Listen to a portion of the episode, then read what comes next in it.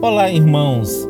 A paz do Senhor esteja convosco. A palavra do Senhor diz assim no livro de Romanos, capítulo 14, versículos 17 e 18: Pois o reino de Deus não é comida nem bebida, mas justiça, paz e alegria no Espírito Santo. Aquele que assim serve a Cristo é agradável a Deus e aprovado pelos homens. Você está preparado para ir morar no céu com Deus? A Bíblia descreve que aquele que tem mãos limpas e coração puro receberá do Senhor a coroa da salvação.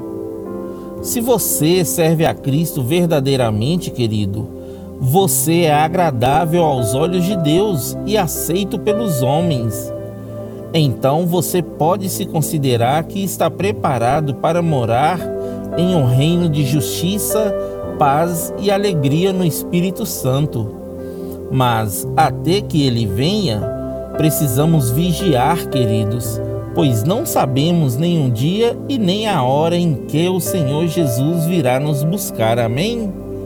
Que Deus abençoe você, sua casa e toda a sua família. E lembre-se sempre, você é muito especial para Deus.